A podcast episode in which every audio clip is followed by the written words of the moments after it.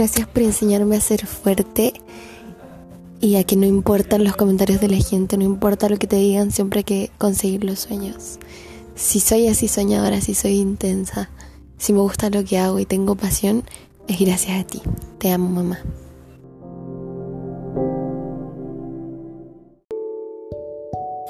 Hola, bienvenidos a un nuevo capítulo de Partituras de la Vida Musical. Este capítulo es muy, muy importante porque voy a estar entrevistando a mi madre Cecilia El Real, que es una cantautora chilena que además toca en el metro, toca en la calle y es una mujer impresionante. Se las dejo y les dejo la entrevista que va a estar muy interesante, muy bonita y muy inspiradora.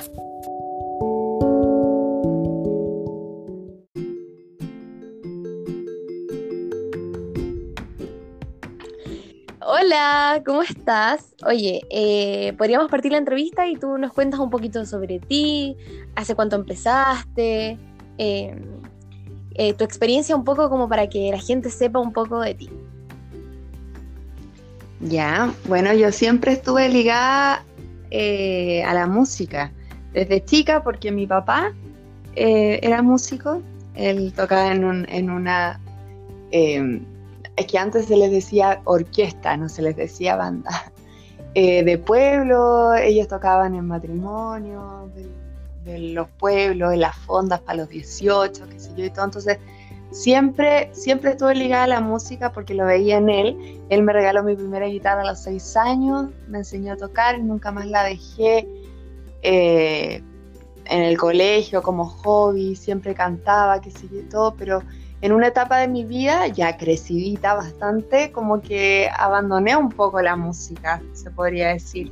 Y recién hace cuatro años atrás eh, dije, tengo algo pendiente en mi vida y era esto, pues la música. Y desde ahí no la he soltado más y no la soltaré nunca más. O sea, tú dices que nunca es tarde para comenzar y uno siempre puede cumplir sus sueños.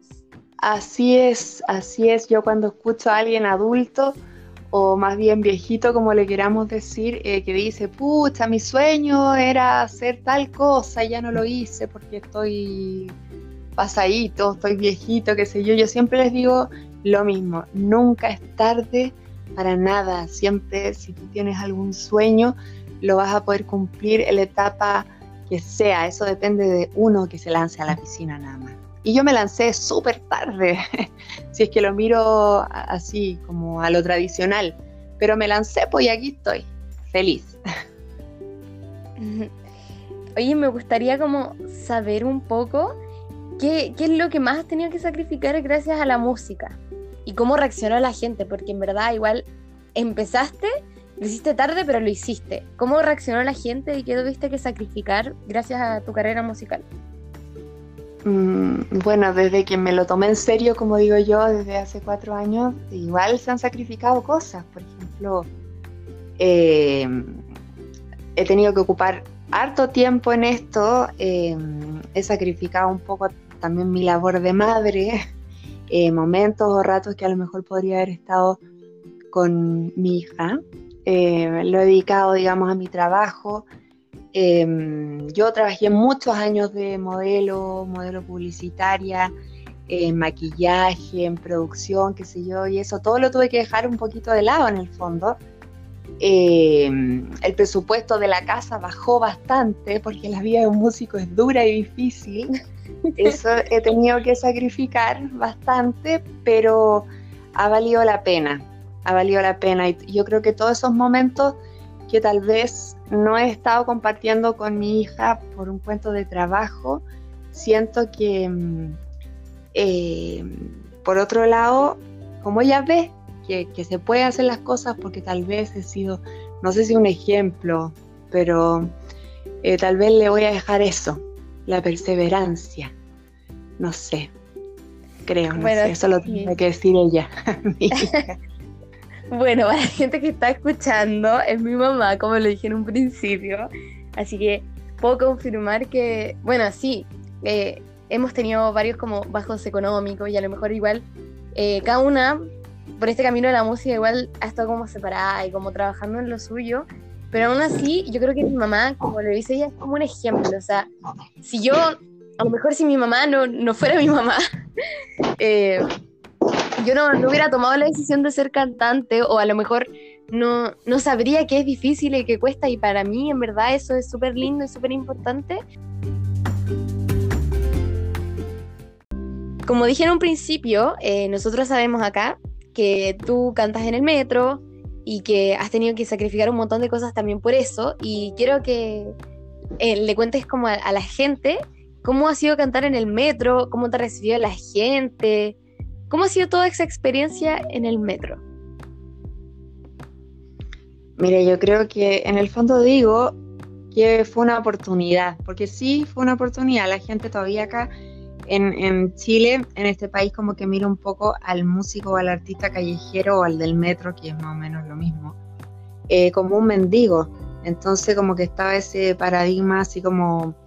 Eh, eso como que, oh, está pidiendo una moneda, así como el, como el mendigo que no tiene plata. Y la verdad es que mm, es una satisfacción ayudar a que esa mentalidad cambie un poquito. Creo que ha ayudado un poquito en eso.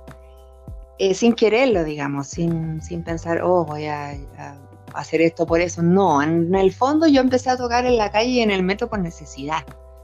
Porque un momento que no tenía plata, pues dije, ¿qué voy a hacer de mi vida? Tengo una casa, una hija que mantener.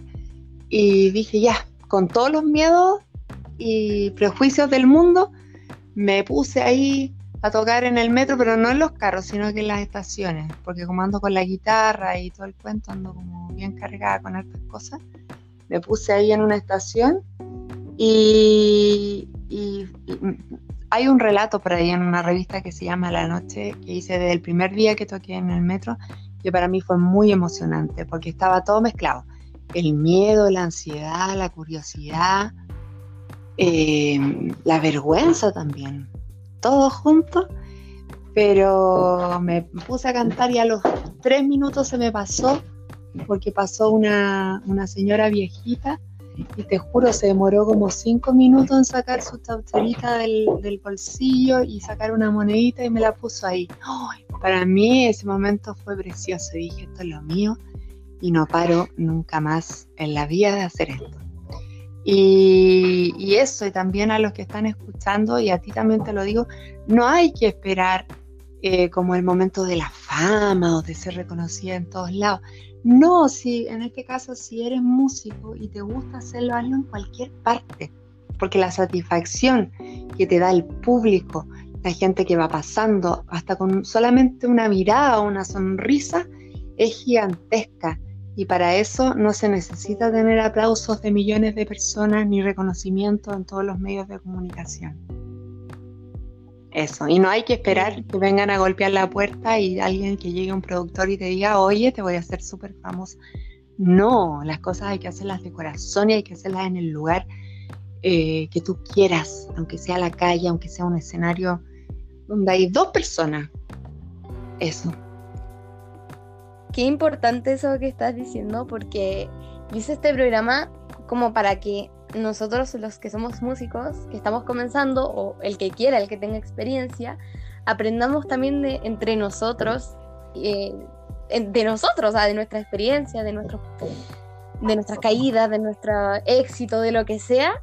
Y, o sea, la verdad, quiero decir que me siento como muy orgullosa de ser tu hija y y que la gente que está escuchando tome los consejos de mi mamá, porque se los digo yo, yo que vivo con ella, que prácticamente somos las dos, eh, es un gran ejemplo y encuentro que es demasiado lindo eh, todo lo que he vivido y, cómo lo dice. O sea, nadie tiene la verdad absoluta, pero si es que este podcast le va a servir a alguien que se escuche a mi mamá, que es muy bonito.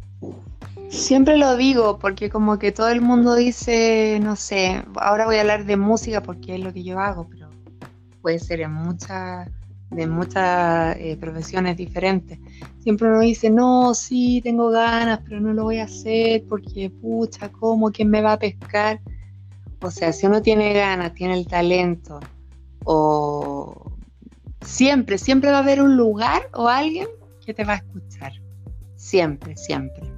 Y claro, es bonito igual ser reconocida en todos lados, pero no por un cuento de ser una estrella, sino que es bonito igual que tus canciones a la gente que crea sus propios temas, digamos, eh, la gente los conozca y los pueda eh, cantar, compartir, eso igual es bonito, obviamente. Pero no siempre se va a llegar a ese punto porque la música es muy linda, pero también es muy difícil llegar a ese punto. Pero no porque uno no llegue a ese punto, no va a estar satisfecho con el trabajo que uno hace. El éxito está en hacerlo con pasión. Oye, hablando de lugares, eh, te voy a hacer una pregunta que creo que nunca te la he hecho y eh, ya es como una pregunta que ya es parte del programa, porque es algo que, se, que nos preguntamos los que estamos comenzando frecuentemente y es importante preguntar, preguntarte a ti, por ejemplo, que tienes experiencia. Si tuvieras la oportunidad de empezar tu carrera musical de nuevo y te dijeran que lo puedes hacer en cualquier país, ¿volverías a hacerlo en Chile? Ay, es difícil igual la pregunta. Eh, yo creo que en cualquier lugar del mundo es difícil. Lo que sí creo que tiene un poco de diferencia otros países, hablando de Latinoamérica, eh, es que la música o el arte es más valorada que acá en Chile. Tal vez sería igual de difícil, porque difícil va a ser aquí en la China. Pero, por ejemplo, yo el año pasado tuve la oportunidad de viajar, voy a decir mi experiencia, eh, tuve la oportunidad de viajar a Bolivia y tú te subías a un taxi y se escuchaba en las radios pura música local. Por ejemplo, ahí, ahí hay un ejemplo. Acá en Chile tuvieron que poner una ley donde dice que cada radio tiene, está obligada a poner cierta cantidad de temas de música nacional. O sea, de partida aquí creo que ya es más difícil, por lo mismo. O creo que en otro lado es mejor mirado, o no sé cómo decirlo, son más nacionalistas con el artista, digamos, de, de su propio país, o con el artista en general o con la música en español, en este caso que yo hago música en español y hago un tipo de música que no es urbana en el fondo, que es lo que está sonando ahora, que lo que yo hago es folk pop. Em, eso, creo que tal en todos lados es difícil, en todos lados, porque en, para, en todos lados hay que trabajar mucho para poder, em, eh, digamos, lograr lo que uno quiere en la música. Pero creo que tal vez en otro, es que no, quiero usar la palabra más fácil, porque tal vez sería igual de difícil, pero eh, creo que uno tendría más oportunidades, tal vez, que por lo menos te escucharan. Eso, en, otro país, digamos, más que acá en Chile.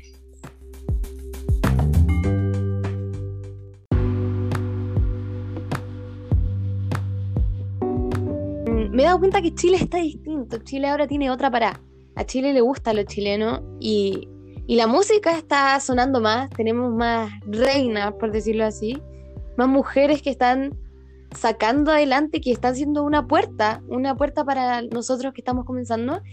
Por ejemplo, a lo mejor tú no sé, pues no, has ido al Festival de Viña, quizás no, no has tenido como tanto éxito, pero sí, también tú eres también una puerta, por ejemplo, en Chile para nosotras que estamos comenzando, porque a lo mejor alguien puede escuchar esto y decir como, chuta, me atrevo. Entonces, ya no está tan difícil estar en Chile y ya somos más compatriotas en el tema del arte y eso.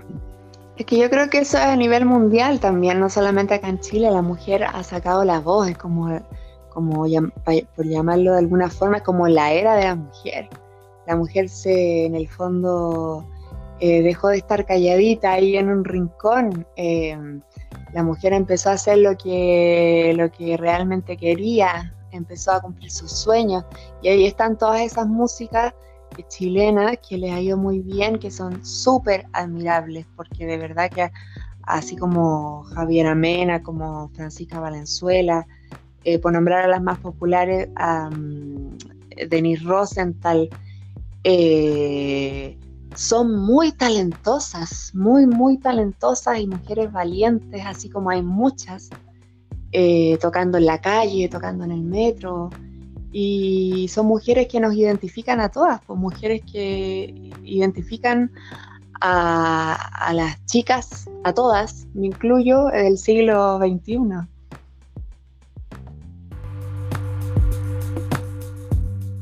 Y yo tengo la suerte de decir que tú eres mi mamá y que eres una música admirable.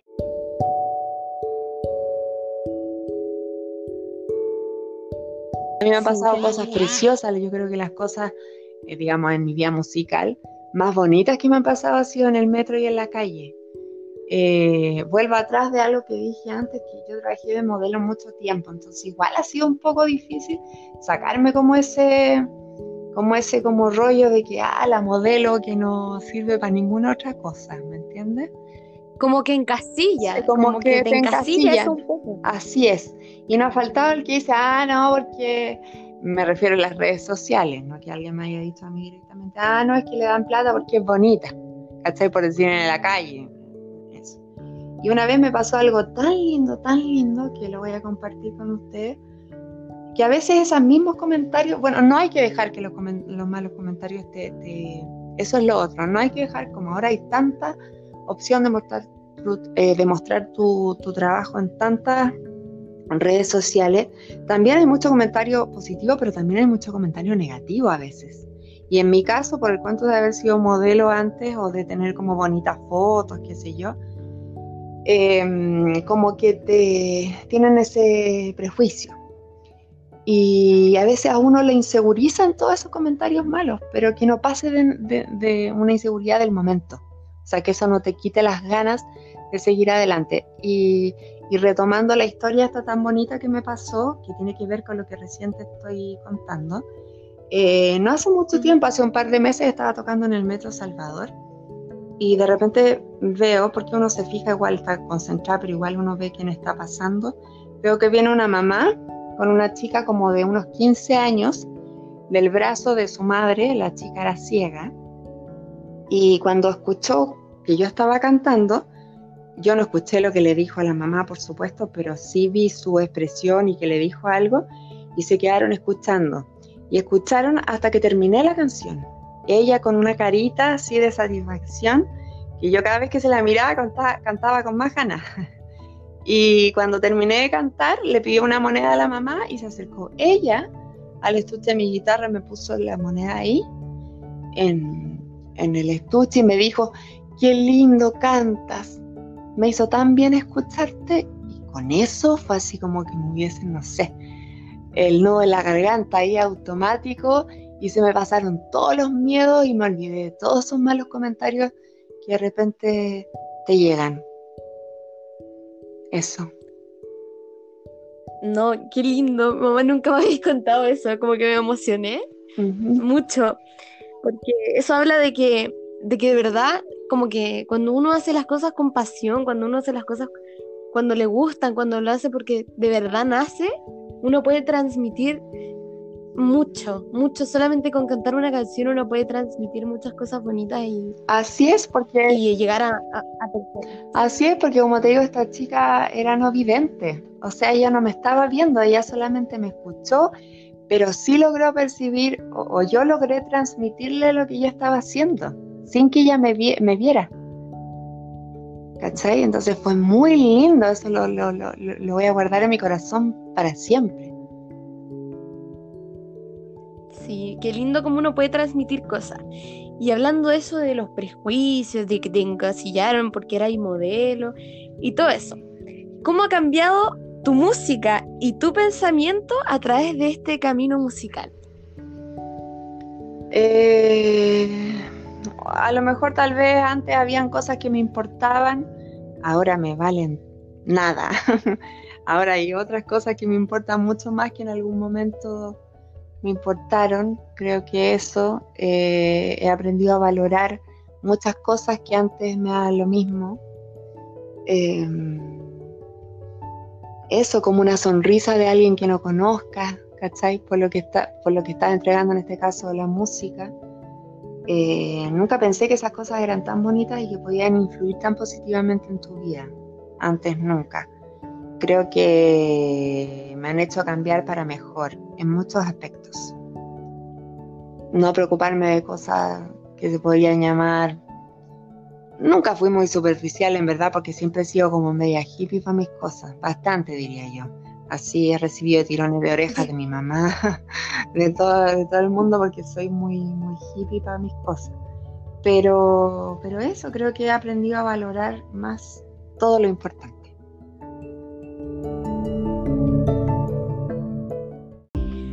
Bueno, ahora me voy a dar una vuelta un poco loca y te voy a hacer una pregunta un poco distinta. ¿Alguna vez has tenido un trágame tierra? ¿Una vergüenza que has pasado chistosa? Vergüenza chistosa, a ver. Sí, así como cantando, dices tú. Eh, sí, o de la vida, en verdad, mm, es que ya que estamos hablando de la música, sí, una vez me acuerdo que me a cantar en una feria de mujer, pero bien hippie también, así en una plaza, que sé yo y todo. Llegué allá con mi percusionista y no había audio. O sea, yo siempre pregunto porque el audio es como lo más importante al tocar en vivo. Me dijeron, sí, sí tenemos un equipo, un micrófono aquí, así que ahí nos arreglamos. Llegué allá, listo, y resulta que no funcionaba el, el equipo de audio.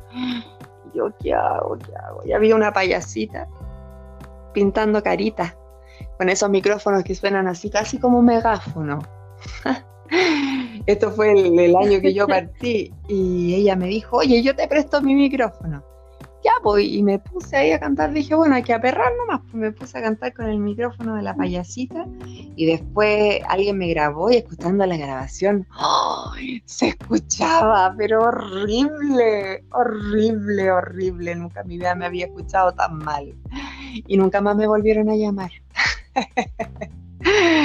porque además... Me llamaron a mí después. Sí, porque además yo cantaba solamente canciones mías, pues entonces más encima, con un audio malo, canciones mías que no las conocía nadie, no cantaba cover antes, por lo menos públicamente. Entonces, claro, soné horrible, horrible, así que eso fue un chascarro, pero también aparte de chascarro lo veo como una experiencia divertida de la vida y me voy a acordar también siempre eh, de eso junto a mi, a mi partner percusionista Melissa, que, me, ha, apañado en todo. Así que siempre que nos vemos nos reímos de, esa situación. Y sí, se me, a veces se me olvidan, yo soy un poco distraída, por no decir que soy bastante distraída, y cuando yo canto en algún concierto o en algo así como más formal, eh, con más músicos, eh, se me olvidan las letras, de repente estoy cantando y canciones que canto todos los días en el metro, o sea, no es que no me las sepa, se me olvida la letra. Siempre me pasa eso, no en todas las canciones, pero por lo menos en una o dos. O a veces al partir una canción, hoy me quedo en blanco. igual he logrado zafar, pero, pero pasáis susto igual, como que esos chascarros me, me han pasado en la, musicalmente hablando. Pero es algo que nos pasa a todos, ¿no? Ahí quiero destacar un poquito. Sí, yo creo, yo creo que la experiencia eh, te enseña cómo a salir de, eso, de esos bochornos, como que se te olvida un poco la letra, no sé. Después cuando ya tenías experiencia en escenario, te peinás y no sé, cantáis otra cosa, le pones otra letra, dejáis que el público cante, no sé. Después tú vas aprendiendo un montón de muletillas que te ayudan a salir de, de esas cosas. Creo que eso, Ah, una vez me acuerdo hace muchos años estaba tocando un bombo, ahora que me hice, estaba tocando un bombo en un grupo de música folclórica que estuve yo, yo estaba con toda la emoción del mundo tocando el bombo y de repente se quiebra en dos y me quedé así con un chonguito tocando, pero seguí nomás yo con la misma pachorra. Eso también me pasó una vez, sí. Bueno, y quiero destacar que, que se te olvide la letra, que el audio no sea bueno, que se escuche mal, que se te rompa, no sé, el instrumento, da lo mismo y son cosas que uno puede guardar y hacer las experiencias. Es algo que no puede dejar que te rindas. Así es. Oye, para pasar aquí con otra pregunta, me gustaría saber qué artista a ti te inspira. Es que hay varios artistas que yo creo que a mí me inspiran. Mira, eh, creo que a mí la música de los 80, cuando yo era adolescente, de los 80, 90, eh, ha influido mucho en las cosas que yo hago.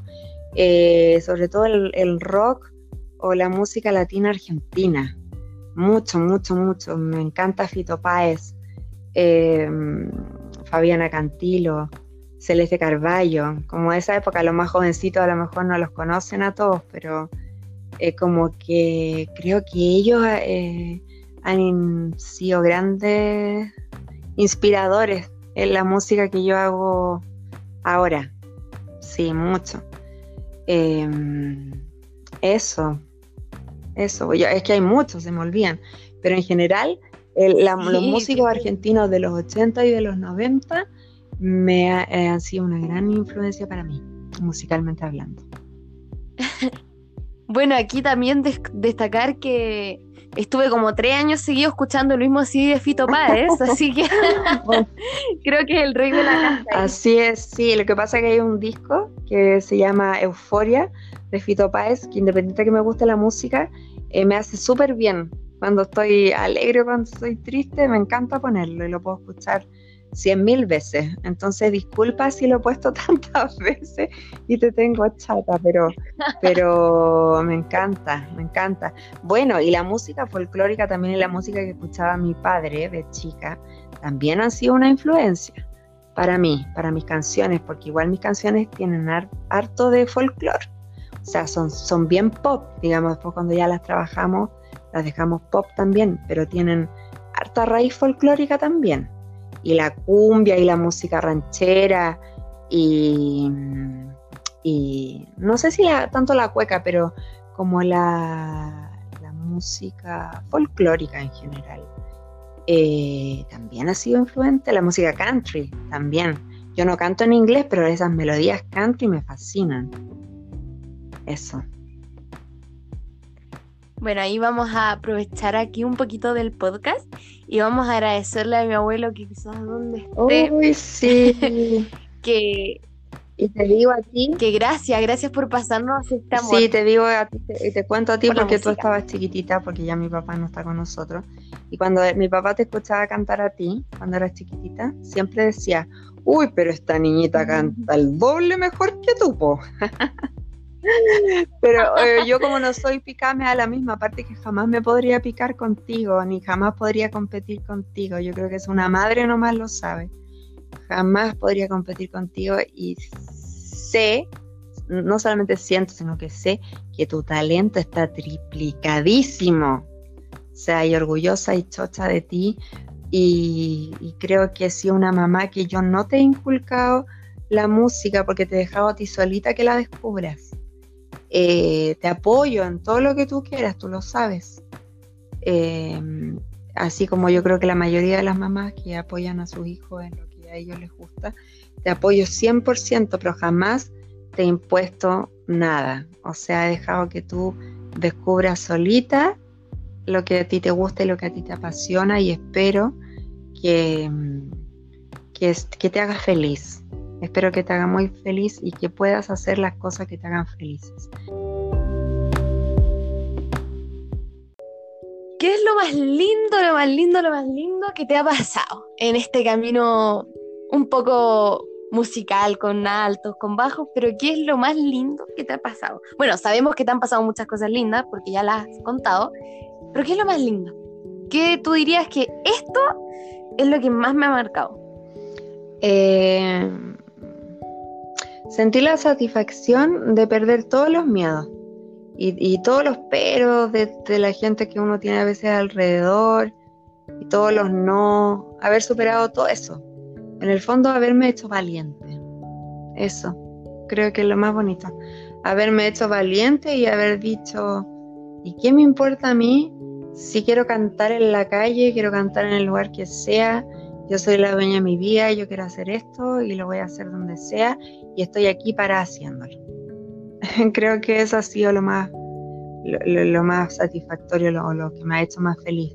El cariño que recibo todos los días, bueno, en estos momentos difíciles que estamos pasando, no he podido salir a cantar, obviamente, porque me estoy cuidando yo y estoy cuidando a todo el mundo quedándome en la casa. Eh, pero en los momentos que sí pude cantar en la calle y todo, recibir todo ese cariño de gente que uno no conoce, uno recibe mucho cariño. Todos los días, ya decía antes, con una sonrisa, a veces la gente se para a felicitarte, se para a contarte sus problemas, te da la mano, eh, te dice cosas bonitas.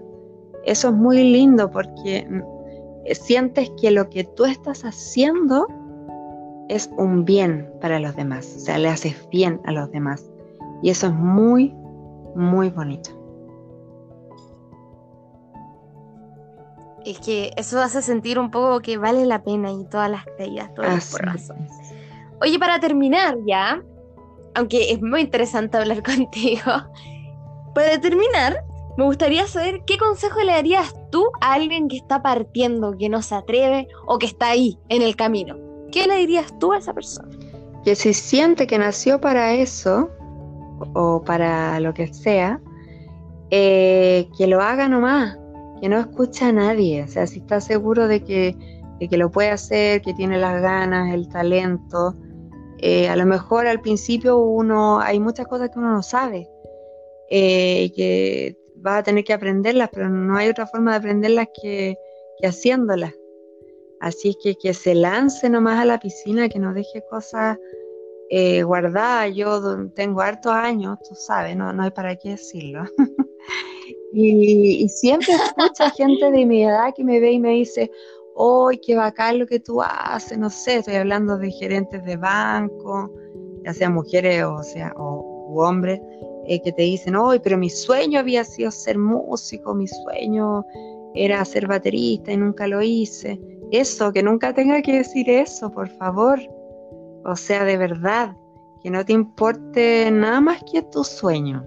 Lo demás se va viendo por el camino, lo demás se va arreglando en el camino, aunque uno pase por momentos súper difíciles, ya sea económicos, anímicos, pero no importa, después la satisfacción de decir, ¿sabéis que salí adelante con lo que a mí me gustaba porque yo estaba segura que eso era lo mío? Es lo mejor que te puede pasar en la vida. Con todo, ah, si no para qué. si no para qué. Se me olvidó también nombrar a otra, a propósito, a otra de las mujeres chilenas que la están rompiendo no solamente acá en Chile, sino que mundialmente. Mola Ferte es una genia y es un gran, pero un gran, independiente que a alguien le pueda gustar o no su estilo, independiente que a alguien le pueda gustar o no eh, su discurso, su música, es, es ahí, es ahí un gran ejemplo de que la perseverancia, si uno tiene ganas y el talento, siempre va a triunfar. Siempre. Ella yo la encuentro que es una seca sin tener ningún estudio ni nada. Mira lo que ha logrado. No me refiero a los Grammys, sino que a componer una canción, a, a dirigir a un montón de músicos que tal vez tienen millones de estudios. Yo a ella la encuentro una genia admirable como mujer, como cantante, como te digo, independiente de su discurso, independiente de su estilo de música. Ahí hay un gran ejemplo de que también partir de abajo te puede llevar a las nubes. bueno, sí, Mon Laferte es mi diosa, como algunos saben acá.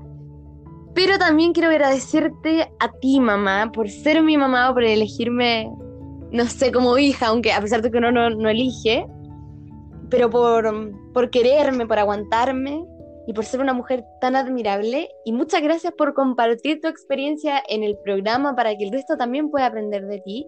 Y aprovecho de decirles que son sabias las palabras de mi madre, porque yo cuando no le hago caso siempre digo, por la cresta que no hice caso. Así que son sabias las palabras de mi madre, puedo decirlo. Y mm, nada, muchas gracias por ser mi mamá y aprovecho de decirle feliz Día de la Madre a todas las mamás que estén escuchando esto porque es un especial del Día de la Madre. Ah, bueno, agradecerte y decirles que vayan a escuchar las canciones de mi mamá que están en Spotify y en todas las plataformas musicales, Cecilia del Real.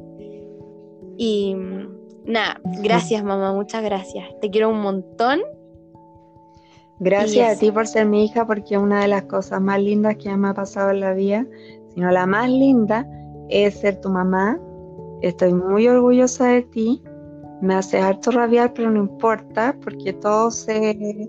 Así como me hace harto rabiar, me hace harto reír también. Y me da muchas satisfacciones. Eh, me hace muy feliz que estés haciendo lo que a ti te gusta. Eh, te apoyo, tú sabes, en todo. Tal vez eh, no he sido la mejor mamá. Mm, a nadie le enseñan a ser mamá. He cometido 80.000 errores, pero creo que hay uno que no, no fue un error, que fue transmitirte el amor que uno siente por las cosas, no por cosas materiales, sino que eso, eh, que hay que, eh, eh, o, tal vez esa fuerza para poder hacer las cosas que te gustan. siempre te voy a apoyar, te deseo lo mejor del mundo y aprovecho también, a pesar de que mi mamá no tiene redes sociales, aprovecho también de mandarle un cariñoso saludo, un abrazo, un beso, igual la voy a llamar, por supuesto, porque ahora está lejos. y decirle gracias, porque gracias a ella creo que saqué esta fuerza que tengo dentro y que te la traspasé a ti también. Eso. Muy feliz día a todas, a todas las mamitas del mundo. Un abrazo gigante. A las, mujeres, en general, así es, porque también hay hartas mamás que no, tal vez no han parido, pero sí hacen un trabajo de madres. Así es que, ¿por qué no decirlo así? Feliz día a todas las mamás y a todas las mujeres que tenemos cerca, que tenemos lejos, que conocemos, que no conocemos, a todas. Eso.